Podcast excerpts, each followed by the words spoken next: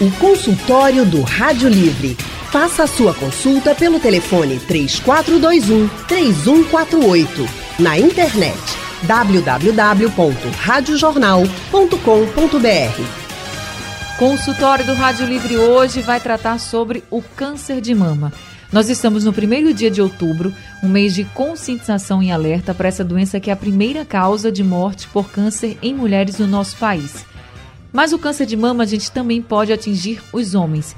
E esse outubro rosa é aquele mês assim para chamar a atenção de todo mundo sobre a doença e também conscientizar que não é para só se cuidar no mês de outubro, é para se cuidar sempre.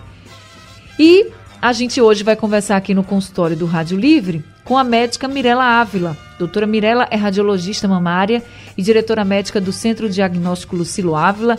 Muito boa tarde, doutora Mirela. Seja muito bem-vinda aqui ao consultório do Rádio Livre. Boa tarde, Anne. Boa tarde a todos os ouvintes. É um prazer imenso estar aqui, principalmente nesse dia tão especial aí, 1 de outubro. É verdade, especial e que a gente precisa sempre estar batendo nessa tecla, né? Então, o mês de outubro já vai começar com esse consultório. Vamos ter outros também ao longo do mês, mas esse aqui abrindo para as pessoas entenderem a importância de se cuidarem, né? Não só no mês de outubro, eu repito, mas todos os meses do ano, todos os dias a gente precisa estar muito preocupado. Por quê? Porque às vezes a gente espera para se cuidar, para fazer um exame, vai deixando o tempo passar, só que o câncer não espera e a gente não pode brincar com isso. Quem também está com a gente no nosso consultório é a médica Ivana Ramos. Doutora Ivana é ginecologista, sexóloga, obstetra, mestre em endometriose, especialista em reprodução humana assistida e atende na clínica Ladona. Boa tarde, doutora Ivana. Seja muito bem-vinda também ao consultório do Rádio Livre. Oi, querida. Boa tarde, Ana e Mirella, ouvintes. É sempre um prazer estar aqui com vocês. Prazer todo nosso em tê-la aqui com a gente também no consultório do Rádio Livre. E eu já queria começar com a senhora, porque nós temos aí uma estimativa para o nosso país que este ano teremos mais de 60 mil novos casos de câncer de mama diagnosticados.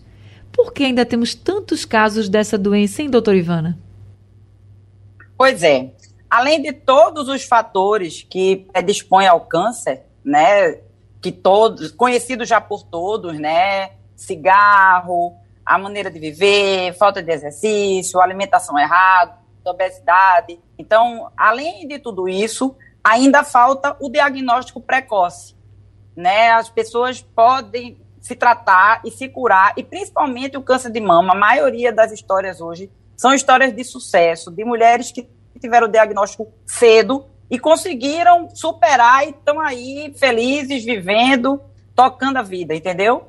Então, eu acho que ainda há muito preconceito, as pessoas têm o medo da palavra, né? Quando fala câncer, é, já ficam apavoradas, e aí, às vezes, fazem, digamos, uma ultrassom, encontram lá um cisto simples, uma bobagem, e ficam com medo disso se tornar, não querem encarar, vamos dizer assim, ficar fazendo é, todo o acompanhamento, vamos dizer assim. Sim. E aí simplesmente param de ir ao médico. Então, isso também contribui para que essas mortes aconteçam. Se você vem com a doença muito avançada, aí não tem muita coisa que a gente possa fazer, né? O doutor Ivana, e esse diagnóstico precoce, ele pode começar até em casa, pelo menos o alerta pode ser acendido em casa no autoexame, né? Sim. Estatisticamente já está comprovado que o autoexame, e vamos tirar também o tabu do autoexame, não é? Porque é, as, as mulheres pensam que tem que seguir um padrão para autoexame. A gente sugere que, que faça uma. Veja a mama, se tem alguma alteração na pele, se o mamilo está invertido, se sai algum líquido. Mas, na verdade, na verdade, a mulher precisa se conhecer. Por quê? De tanto ela tocar a mama, vamos dizer assim, a gente está tomando banho. Então a gente está passando ali o sabonete. Na hora que a gente pegar alguma coisa que não estava ali, chama a nossa atenção. E como eu estava falando antes, estatisticamente está comprovado que a própria paciente consegue fazer o diagnóstico muito mais fácil do que o próprio médico. Porque ela se conhece, ela conhece a mama dela, e se tiver alguma coisa diferente, tumores até menores que meio centímetro, elas conseguem fazer o diagnóstico, dependendo do tipo da mama. Então, quer dizer, é se conhecer, conhecer o seu corpo, ver os sinais de alerta, entendeu? É isso. Então, deixa eu conversar agora com a doutora Mirella, porque, doutora Mirella, quando a gente pensa no câncer de mama, a gente pensa logo o quê? Num nódulo, né? Que apareça um nódulo lá, duro, que você vai ver, vai estar tá muito diferente. Aí, doutora Ivana até disse, às vezes é uma coisa tão pequenininha e você já sente mesmo. A gente já pensa isso. É sempre assim ou tem casos em que esse nódulo aí não, tão, não é tão perceptível, não aparece assim para as mulheres? Então, é, o alerta que a doutora Ivana trouxe é importantíssimo. A gente precisa buscar saber conhecer o nosso corpo e quando a gente notou algum sinal diferente, é o momento de que acendeu aquela luzinha, a gente tem que procurar por que, que aquilo ali está diferente. Mas o câncer de mama, é, cerca de 80 a 90% dos tumores de mama, eles têm um crescimento lento. E nós temos a capacidade de conseguir detectar sinais muito incipientes desse tumor antes que ele se torne perceptível a qualquer exame clínico, ao autoexame, ao exame até do médico no consultório, e é nesse momento que a gente faz uma grande diferença na capacidade de curar e ficar completamente livre. Quando o câncer de mama é detectado numa fase inicial, que a gente chama de precoce, a cura é de 95%. Então, é um tumor extremamente curável, mas é completamente relacionado com a, o time, né, o tempo que você conseguiu detectar a doença. E, na verdade, é, só o fato de a gente ser mulher a gente já está totalmente à disposição. Vamos dizer assim, nós estamos, todas as mulheres, independente de histórico familiar é, e de vários outros fatores de risco, temos aí um risco inerente de desenvolver tumor de mama. Por mais que a gente tome medidas de saúde adequadas e faça nossos exames regularmente, o tumor pode aparecer. Com medidas de saúde adequadas, a gente consegue reduzir aí 30% do aparecimento, que é muita coisa, então é importantíssimo se cuidar. E com a realização de exames, a gente consegue detectar isso, esse, esse desenvolvimento numa fase bem precoce, ou mesmo que a gente chama de doenças pré-cancerígenas. A gente pode detectar na mama aquelas doencinhas que seriam, assim, um estágio antes do tumor e que, se removidas, não vão nem ter desenvolvido nenhum câncer na fase inicial. A gente chama do pré-câncer, né, o pré-tumor. Então, na verdade, toda mulher tem que entender em que fase da vida ela está e o que ela pode fazer para detectar a doença. Até que ponto ela tem risco ou não. Então é muito diferente eu falar aqui de uma mulher de 25 anos, de eu falar de uma mulher de 60 anos. E a gente também considerar todos os fatores de risco ao redor dessa mulher. Mas todas as mulheres têm a responsabilidade de cuidar da saúde das mamas, porque realmente estamos aí nessa nessa vamos dizer assim, nessa linha de risco, mas lembrando que o medo tem que ser deixado de lado, porque nós temos aí uma doença extremamente curável quando detectada na fase inicial. É aquela. Tem um ditado né, que diz: quem procura acha, né?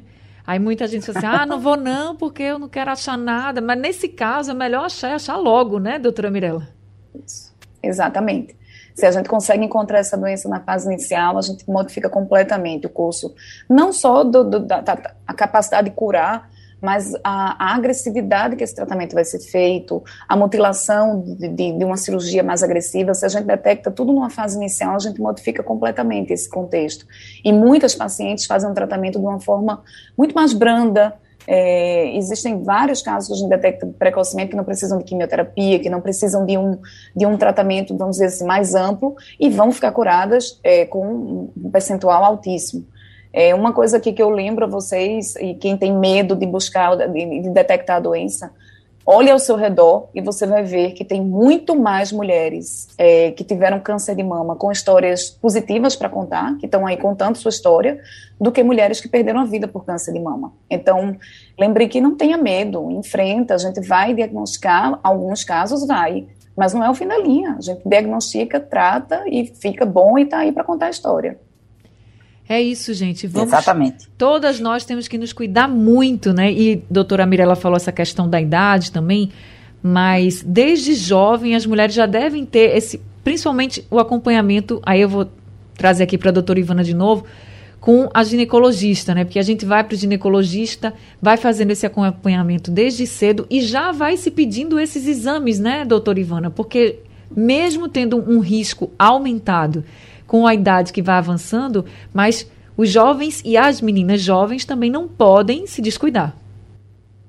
Sim, são tumores mais raros nas idades mais precoces, mas eu digo, eu digo sempre para as minhas pacientes assim, adolescentes, que quando ela menstrua, ela passa do pediatra para o ginecologista, que o ginecologista passa a ser o clínico da vida dela. Né? Porque tudo começa, nós somos, nós ciclamos, né? A nossa diferença para os homens é que a gente cicla. E aí, ciclando, tendo ovulação, tendo menstruação, a gente está exposto a um hormônio que é o estrogênio. E existem tumores que são dependentes desse hormônio também, né? Que são hormônio dependentes. Então, por isso que a gente está mais exposta. Inclusive, aquelas mulheres que menstruam mais durante a vida, elas estão mais predispostas a ter o câncer de mama do que aquelas, por exemplo, que são multíparas, que tiveram muitos filhos porque as mulheres que tiveram muitos filhos passaram meses sem menstruar, né? Porque na gravidez a mulher não menstrua. A amamentação também é outra coisa que protege a mama. Uhum. Então, por isso que é tão importante a, essa coisa da amamentação.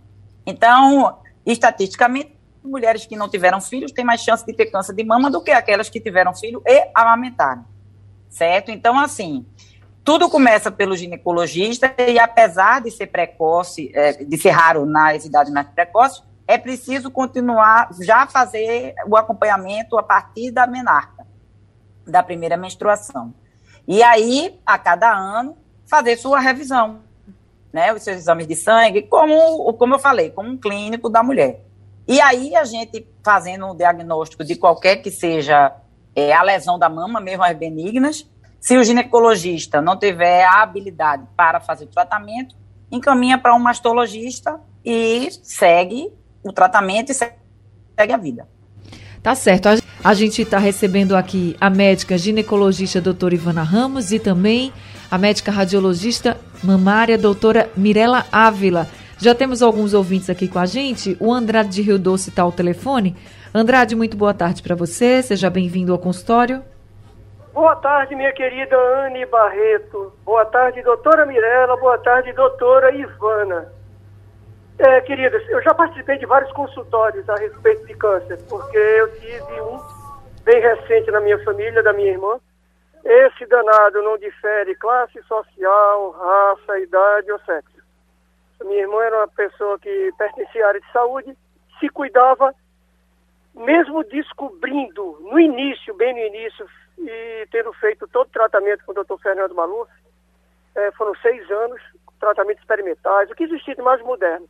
Por isso que eu digo que ele não escolhe classe social, porque tinha-se de onde gastar, foi gasto, mas infelizmente ela faz parte de uma daquelas, fez parte, faz parte de uma daquelas estatísticas de câncer que são extremamente agressivos, sabe? Eles são severos demais. Era, era exatamente nesse ponto que eu queria fazer minha pergunta. O que difere esses cânceres agressivos, extremamente agressivos, dos outros curáveis? Obrigado, queridas. Obrigada, viu, Andrade? Doutora Mirella? Então, André, boa tarde. É, eu sinto muito de escutar a sua história, mas a gente tem realmente é, um percentual menor, mas a gente passa por isso. O doutor Ivana, com certeza, já teve pacientes, eu tenho alguns pacientes, a gente sabe que existe aí esse, esse especificamente o tumor de mama mais agressivo, ele é mais raro. Graças a Deus, ele correspondia a 5 a 8% dos tumores de mama no geral. É um tumor que muitas vezes ele não vai ser detectado no rastreamento. Ele muitas vezes a paciente fez o exame, estava tudo bem, e com seis meses apareceu um tumor já grande, evoluído, e esse é o tumor onde a mulher palpando ela acaba detectando, por isso que é importante ainda assim, mesmo que faça seis anos, a gente também saber conhecer nosso corpo. Mas esse tumor ele é muito mais difícil de tratar. Muitas vezes ele tem aí um, um, outros fatores é, que a gente não consegue entender, talvez mais algumas coisas genéticas que ainda não são descobertas pela medicina. É, geralmente são tumores que são negativos para a resposta hormonal. É, são tumores que a gente chama de triplo negativos e muitas vezes também alguns tumores desses são os que a gente chama de ER2 positivo, ou seja, entendam que hoje a palavra câncer de mama parece uma entidade só, mas são inúmeras doenças diferentes no, no mesmo nome. É como você chamar um paciente diabético. E aí o diabético tem um diabético extremamente dependente da insulina, que sofre bastante com a diabetes, tem inúmeras alterações com a diabetes, e tem aquele diabético que é levinho, controla com a alimentação, às vezes toma um comprimidinho. É a mesma coisa do câncer de mama. nós temos inúmeras doenças. Por, por felicidade nossa de mulher, mais de 90% das vezes é o tumor que tem tratamento, se, se detectado precocemente.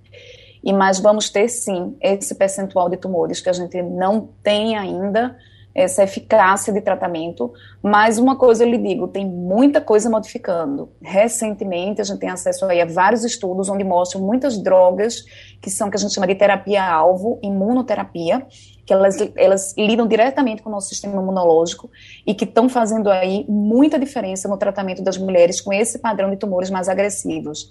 Então, eu, eu não tenho dúvida que em muito pouco tempo a gente vai estar tratando bem melhor esse padrão de tumor. Infelizmente, sua irmã não estava nesse momento dessa, dessa, dessa evolução da medicina, mas graças a Deus a medicina evolui muito. E com as novas tecnologias, inclusive que a vacinação nos trouxe, essas pesquisas recentes de vacinação para a Covid, nos, nos abriu um leque imenso de medicações que trabalham diretamente com o sistema imunológico.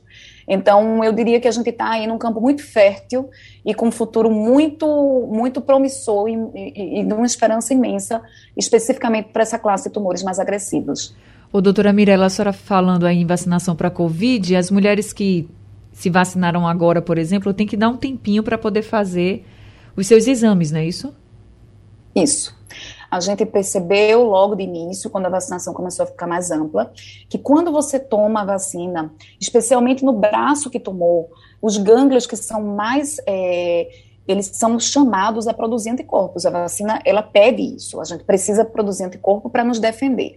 E quem produz anticorpos são os gânglios. A gente tem gânglio no corpo todo, mas a primeira cadeia que essa vacina vai chegar ali e, e, e, e chamar para trabalhar é a da axila. Então, quando a pessoa toma vacina, é comum que nas primeiras duas a quatro semanas, durando até uns dois meses, os gânglios estejam mais eh, aumentados, reativos. E quando a gente vai fazer uma avaliação de exame de imagem, seja mamografia, ultrassom, a gente vê aquele gânglio muito modificado. E para a gente ter certeza de que não é uma reação vacinal, seja um câncer ou vacina, a gente, às vezes, tem que lançar mão de uma biópsia. Então, para reduzir essa dúvida, o que é que a gente tem pedido? As pessoas que vão se vacinar, ou façam logo o seu exame antes da vacina, ou esperem quatro semanas após a dose de vacina. E sempre avisar, quando for fazer o exame, só me vacinei por esse braço. Faz tantos, tantas semanas ou tal dia, porque aí a pessoa que está fazendo o método entende melhor qual é o contexto e onde a pessoa está. Mas, gente, fique bem claro aqui: vacina não causa câncer de mama. A vacina causa uma reação do gânglio que é necessária para produzir os anticorpos, e essa reação vai reduzir daqui a pouco. Passou quatro, cinco semanas, esses gânglios começam a reduzir e os anticorpos já estão lá prontinhos, formadinhos, prontos para nos defender caso a gente precise aí de um eventual contato com Covid. E isso vale para todos os exames, né? Tanto a mamografia quanto também a ultrassom todos os exames de imagem de mama, até ressonância magnética que alguns pacientes precisam fazer, todo ele que a gente vai avaliar a axila. Agora, uma ressalva. Está palpando doença na mama, está sentindo alteração patológica na mama, existe um alerta na mama, não se deve adiar exame nenhum. Porque aí o momento é de investigar, não vamos atrasar e vamos entender que caso tenha necessidade, a gente vai investigar aquela axila também. Mas a gente só está aqui falando sobre adiar um pouco a realização dos exames de mama quando é o rastreamento, é o check-up da mama. A gente tem outro ouvinte conosco no, ao telefone, o Jaziel de Beberibe. Jaziel, muito boa tarde para você. Seja bem-vindo ao consultório. Boa tarde, Ana. Eu acho até que ninguém seria maluco de botar uma vacina para causar câncer de mama em ninguém. Exato, né? não tem nem como. Agora, sim, eu quero dizer que eu estou muito feliz com a participação de doutora Ivana e eu queria ser alguma coisa, mas a mulher já é tudo, Ana. A mulher é ginecologista, é sexóloga, é tudo. mas eu vou mandar uma, uma pergunta para ela. Inclusive, não tô, não tô de brincadeira, mas eu faço também. Quando eu vou tomar banho com a minha esposa, quando ela termina de fazer o autoexame, eu digo, peraí, agora é minha vez, deixa eu fazer também. E eu faço também. E eu faço de que forma? Eu fico por trás dela e tocando nos seios dela, e como eu sou deficiente visual, eu tenho um tato meio apurado, eu aproveito e faço também nela também, para ver se eu consigo achar alguma coisa. E graças a Deus, eu não tenho achado nada, mas tenho achado, achado os seios lindos da minha princesa. Agora, a hora de ver, a hora de ver o câncer de mama, é melhor detectar alguma coisa antes, durante ou depois da menstruação? Doutora Ivana. Boa pergunta. Boa pergunta. A gente vai, vai participando do consultório e vai fazendo amigos, né? Porque Andrade, Exato. que falou anteriormente, Jaziel, é, é tudo. e Jaziel, e Jaziel muito, é seu fã. Mas viu? muito. É, é, é, muito bem colocado o que ele falou. É, assim, em alguns casos, é o marido mesmo que faz o diagnóstico, sabia? Não, isso não é brincadeira, não, é verdade. Ele consegue perceber que tem alguma coisa é, diferente ali. Agora, com relação ao período menstrual, o ideal é imediatamente depois da menstruação. Porque a questão é que próximo ao período menstrual, às vezes a mama está um pouco inchada. E aí pode dificultar um pouco o, o diagnóstico e a gente é, conseguir detectar.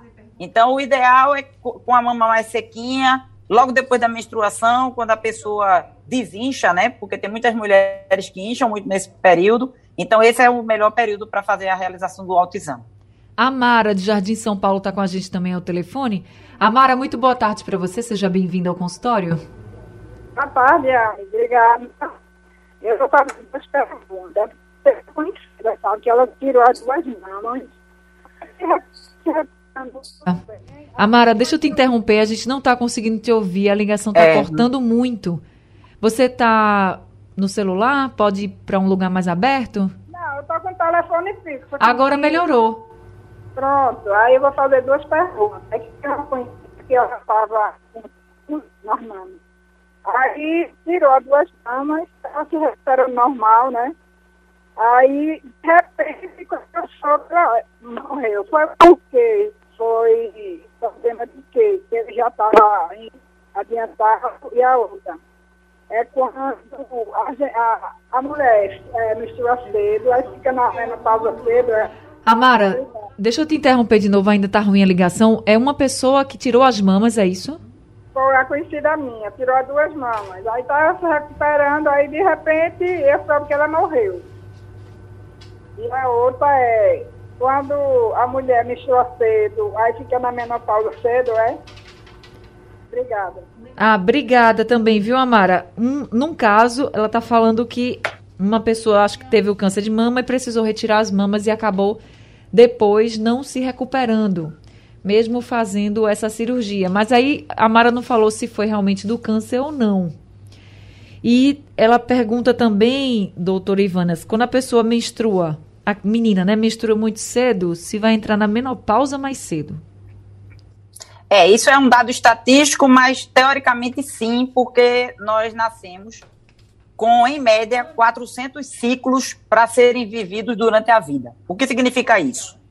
A gente nasce com, em média, 400 mil folículos, então a gente tem 400 menstruações. Então, se for ao pé da letra, quanto mais cedo menstruar, mais cedo vai deixar de menstruar, porque vai gastar esses 400 ciclos, né? E não tem nada que guarde o ciclo. Tipo, tomar anticoncepcional e não menstruar. Ou é, é, adiar, é, engravidou, né? Passou nove meses sem menstruar, então vai guardar nove meses de óvulo. Não. Todo mês vai gastar mil folículos. Não tem nada que guarde, a não ser fazer congelamento de óvulo. E esse, essa história da amiga dela de ter perdido as duas mamas, a gente não sabe, né? Se, se o câncer estava nas duas mamas, se estava numa mama, mas tinha uma lesão pré e, e que tinha é, um componente que dizia que essa mama tinha grande probabilidade, vamos dizer assim, de ter, né? Porque tem muita gente que fica pensando em Angelina Jolie. Angelina Jolie tirou as duas mamas sem ter tido câncer de mama. Mas ela fez um estudo, a mãe dela teve, e aí ela foi fazer um estudo para saber as probabilidades que ela tinha. Aí já é um outro nível de é uma outra realidade, né? tratamento. Né? Oi? É uma outra realidade, né, doutora? é uma outra realidade. Na verdade, é, o caso, eu acho, dessa amiga, que inclusive faleceu, é porque ela devia estar com um tumor bastante, ou bastante agressivo, ou já estava bem avançada a doença. E aí, doutora Mirella, até pensando nessa questão avançada da doença, às vezes a pessoa pode até descobrir o câncer de mama e já pode estar num, num estágio dele ter se espalhado pelo corpo, assim, metas, é, de metástase, né? Que se fala. Metástase, é. Se for muito tarde esse diagnóstico, há também essa possibilidade, né? A gente não sabe o caso dessa amiga da Mara, mas é o que reforça ainda mais a importância da gente ter esse diagnóstico o mais precoce possível. Exato. A, a, o tumor ele inicia ali, localizado. Mas com a proliferação, ele vai crescendo, crescendo, ele começa a invadir os vasos, os vasos levam sangue, levam, e aí leva a célulazinha para o resto do corpo. Então ele começa a se implantar, a célula daquele tumor vai chegar no osso, vai chegar no cérebro, vai chegar no, no pulmão, no fígado, e vai ficando cada vez mais difícil de conseguir debelar a doença e que, e que o tratamento seja eficaz. Então, existem formas de que esse tumor, quando ele vai crescendo, ele vai se disseminando, seja pelo sangue, seja pelos gânglios linfáticos da axila, Quanto mais cedo a gente detectar, menor vai estar essa disseminação e mais fácil, mais, mais resposta ao tratamento a gente vai ter, né? o tratamento vai ser mais eficaz. Então, essa história é provável realmente que a amiga dela tivesse um estágio de doença mais avançado. Nesse contexto, tirar a mama não vai mais adiantar, né? É, o tirar a mama não quer dizer que cortei o tumofaro e ele foi embora, porque a gente sabe que muitas vezes as células já estão circulando, já, já saiu da mama. Pedro de Cavaleiro está com a gente ao telefone também. Pedro, boa tarde, seja bem-vindo ao consultório. Boa tarde, obrigado. É, pelo, pelo, pelo trabalho, pelo programa aí, viu? Eu acompanho todos os dias, viu? Muito obrigada, agora, seu Pedro. E eu só agora não vou conseguir fazer essa ligação. Olha, eu tive minha esposa, ela teve é, câncer de mama, ela tirou a mama. Passou nove anos com esse problema ela, inclusive, fez raspagem de, costela, fez é, é, de azaxila, tirou a mama e, no entanto, é, infelizmente, ela não teve condição, depois de nove anos ela faleceu. Agora, 15 anos depois que ela faleceu, a, a minha filha, é, depois de 15 anos que ela tinha falecido, a minha filha apareceu com um, um nódulozinho na mama e parecia o tamanho de um caroço de arroz. Como eu já tinha experiência da esposa, da mãe dela, eu levei ela para o hospital do câncer, quem tratou, quem tratou foi o doutor Peixoto, tirou, a, tirou a, a o carocinho e mandou para fazer exame e acusou mama, acusou a, o câncer, né? No entanto, minha filha, é, depois ela foi para o hospital das clínicas fazer o tratamento lá com o doutor Irã, mas ela fez, é, como é que se diz, ela fez o tratamento até a, radio, a radioterapia junto com esse tratamento com, radio, com fisioterapia e só passou dois anos, sabe? Aí, alô? Estou ouvindo, estou lhe ouvindo. Oi, está ouvindo. Aí, aí, aí, no entanto, ouvi, o doutor Irã disse, olha, esse, é, esse é tão violento esse dela que até agora não conseguimos detectar o problema, o, é, essa, o motivo disso. Houve várias reuniões lá no hospital com o doutor Irã e outro médico e não consegui descobrir essa, o, o, motivo dessa, dessa, dessa tão violenta desse problema dela, né? Agora, acharam que é porque ela é nova, porque ela tinha 30 anos, né? Morreu com 30 anos, mas só passou dois anos. Aí eles achavam que por ela ser nova o câncer era mais violento, era isso? Foi, exato. Ele disse, ele descobriu o médico, doutor Irã, que ele nos parece que está no Hospital do Câncer. Ele, doutor Irã, teve reunião lá no Hospital do Câncer, no Hospital das Clínicas na época. Entendi. Com, com vários médicos, e para tentar descobrir por que tanta violência esse câncer que ela estava. Aí descobriu que chegaram à conclusão de que porque ela era nova, 30 anos, só ela está com 30 anos, e agora, nem tanto, minha filha, só passou dois anos só de vida. O seu... a mãe passou nove. Ô, seu Pedro, que idade hum? tinha sua mulher quando descobriu o câncer de mama? Ela tinha, ela tinha, deixa eu ver, uns 45 anos, mais ou menos. 45 anos. E sua filha tinha aí perto dos 30, não é isso? Foi. Minha filha, depois de 15 anos que a minha esposa faleceu, é, que é, depois de 15 anos, certo? 15 anos, aí a minha filha apareceu esse problema. Entendi. Deixa inclusive, eu passar. Deixa eu Diga. Inclusive, ela morreu até na data que na, na, no mês que nasceu, setembro. Poxa. Ô, oh, seu Pedro, eu sinto muito, viu? Sinto muito. Ah, sinto muito mesmo. Mas vamos, vamos então tentar entender um pouquinho se essa questão da idade tem relação com a agressividade do câncer. Tem, doutora Mirella? Tem. Na verdade, é, seu Pedro, eu sinto muito escutar essa sua história. É uma história que a gente sabe, escuta e sabe é, que existe aí algum contexto genético, provavelmente hereditário, e que geralmente são tumores com perfil bem mais agressivo. É exatamente o que eu estava falando ali no início, que hoje a gente está numa linha de, de, descoberta de drogas que são mais eficazes. Mas o que é que eu acho que é bem importante quando a gente escuta o senhor está participando aqui, que a gente possa fazer uma diferença na vida das mulheres e que nessa história não se repita. É, mulheres que têm histórico familiar de parentes de primeiro grau, que tenham tido câncer de mama antes dos 50 anos de idade, todas as mulheres dessa família precisam estar muito mais atentas do que as mulheres do, do o resto do grupo de mulheres. Então, é, são mulheres que desde os 25 anos de idade elas precisam fazer um rastreamento muito de perto. A gente tem que estar muito junto. A gente tem que tentar detectar de uma forma, a forma mais precoce possível, porque são tumores muito agressivos. Então, é, aqui até a doutora Ivana trouxe o caso da Angelina Jolie. A Angelina Jolie tem uma mutação específica que a gente chama de BRCA, e que faz com que as mulheres da família que tem essa mutação tenham tumores mais jovens e mais agressivos e muitas delas morrem do tumor. É, não é não é frequente, é muito raro, mas quando a gente vê esse padrão, a gente precisa alertar que essas mulheres tenham um cuidado muito maior com as suas mamas. Então busque um especialista, tenha o seu ginecologista, tenha busque fazer consultas periódicas com o mastologista, que é o especialista de mama, para que ele possa indicar que exames vão ser mais eficazes para especificamente para a mulher. E, na eventualidade, é, se possível e se disponível, fazer o teste genético, que é uma pesquisa que diz exatamente qual a mutação que essa família tem e o que pode ser feito para mulheres dessa família, caso exista realmente a mutação, para que elas não desenvolvam câncer de mama.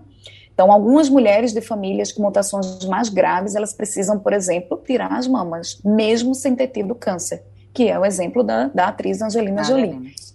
Então, é, eu, eu, eu acho muito importante esse seu relato e, e, a coragem de vir falar uma história como essa na sua família, mas principalmente para alertar mulheres que estejam na família de alto risco. A gente chamaria de famílias de alto risco. Não é para viver neurótica, não é para viver com medo e cada família tem suas genéticas, cada família tem sua banda podre, né? Tem aquela que tem infartos muito recentes, tem famílias que têm ADC, tem famílias que têm câncer de mama em mulheres muito jovens. E essas, realmente, a gente tem que estar bem alerta. E, junto de um médico, junto do especialista, fazer essa condução bem direitinho aí dessa mulher para que a gente possa assegurar que ela não vai desenvolver ou que, se ela desenvolver, vai ser uma doença curável e tratável. Tá certo. E com relação à idade, normalmente é assim, quando a mulher tem mais jovem, ela tem uma chance maior de ter um câncer mais agressivo? É, Anne, porque na verdade é, é raro o câncer de mama antes dos 35 anos de idade, né? É, o câncer de mama que ocorre na mulher mais jovem, a gente entende que a grande maioria tem esse viés é, genético e de mutações. E aí geralmente são os tumores mais graves. Obviamente que isso é uma regra, eu tenho vários pacientes muito jovens que são 100% curadas, tratadas, estão aí contando a história. Eu tenho vários pacientes muito jovens que engravidaram depois do câncer de mama, que estão aí contando a história. Então, é, não é uma, uma sentença de morte ter diagnóstico de câncer de mama numa mulher jovem, de jeito nenhum mas é, o padrão e a tendência é que seja uma doença mais agressiva, sim. E por isso que a gente trata com tudo que a gente tem na mão. O arsenal de tratamento de uma mulher mais jovem é muito mais agressivo, a gente usa a mão de tudo que a gente tem para realmente ter certeza que essa mulher vai ficar curada. Tá certo. E tem uma mensagem da Kátia que chegou pelo nosso WhatsApp. Vamos ouvir. Boa tarde, Anne. Boa tarde, doutores. É o seguinte, eu faço reposição é, com aquele hormônio em gel, né, que passa na pele, é o estradiol M hidratado. E depois de, de uns dias assim que eu, que eu tô, estou usando, aí eu comecei a ser com as mamas doloridas, como quando eu menstruava. Então eu gostaria de saber das doutoras se isso é normal, se isso corre risco a, a, para, para câncer. Tá bom? Muito, muito obrigada. Obrigada, Kátia. Doutora Ivana? Hoje as, as perguntas estão excelentes. Vê só, é o medo que as pessoas têm da reposição hormonal. Né? A reposição, primeiro, é tirar esse tabu. Reposição hormonal não dá câncer, gente. O, existem tumores que são hormônio dependentes, mas não é o contrário. É, é como a história do cigarro. Nem todo mundo que fuma vai ter câncer de pulmão, mas grande parte das pessoas que têm câncer de pulmão é porque fumam. Então, é a mesma coisa, o mesmo raciocínio com relação ao hormônio. A dosagem hormonal de reposição é muito baixa. É em torno de 1 a 1,5 miligramas de estradiol. Para você ter uma ideia, uma mulher, em cada ciclo, produz em torno de 200 miligramas de estradiol. Então, durante a vida, a gente está muito mais exposta ao hormônio do que durante a reposição hormonal. Óbvio que as pessoas que tiveram câncer ou que têm tumores hormônio dependentes, a gente tem que procurar alternativas. Agora, respondendo a ouvinte, essa questão da dor na mama, às vezes é só uma adaptação certo? Então, eu digo sempre que reposição hormonal é como sal em comida. Você não é padrão para todo mundo. Então, em geral, esse gel que ela usa é o que eu uso, certo? O M hidratado em gel. E aí pode ser feito todo dia.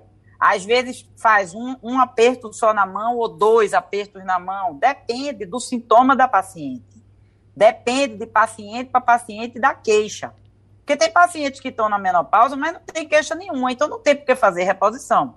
Mas se você tem calor, se você tem insônia, se você tem irritação, ressecamento vaginal, vai ter que fazer reposição. No caso dela, se a mama está dolorida, ela pode diminuir, faz dia sim, dia não, e vai dosando para ela ter os efeitos benéficos e diminuir os efeitos colaterais. Tá né? Mas isso é uma coisa que ela precisa conversar e ajustar com a ginecologista. É isso, Mas pode gente. acontecer.